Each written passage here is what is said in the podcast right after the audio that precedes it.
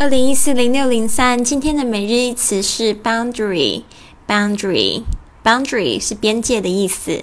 那其实它就是跟这个线有关系，这个 line 有关系。但是通常是讲一个是我们想象出来的这种边界、这种边线、这种界限是看不见的这个线。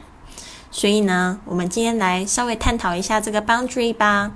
那 boundary 要怎么样去记忆呢？其实先把这个 b o u n d 记下来就会比较好记。那后面的 a r y 就是更强调它这个名词边界的意思。这个 bound 本身就是有一个束缚、一个界限的意思，b o u n d，然后加上 a r y 变成这个边界的这个名词。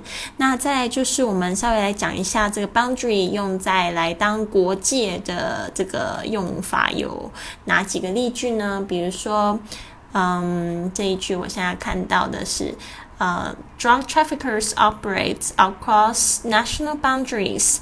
drug traffickers 就是贩毒分子，operate 进行什么操作什么，across national boundaries，OK，进行跨国的贩毒活动。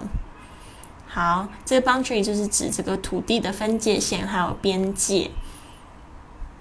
那这边你会看到它的这个解释，就是 the boundary of an area of land is an imaginary line that separates it from other areas。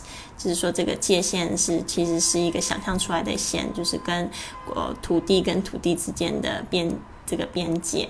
好，再就是这个 boundary，如果用来做这个学术上面或活动上面的界限或边界，有没有其他的例句呢？比如说这一句话，他说：“The boundaries between history and storytelling are always being blurred and muddled。”啊，历史跟译文的分界向来是模糊和而混乱的。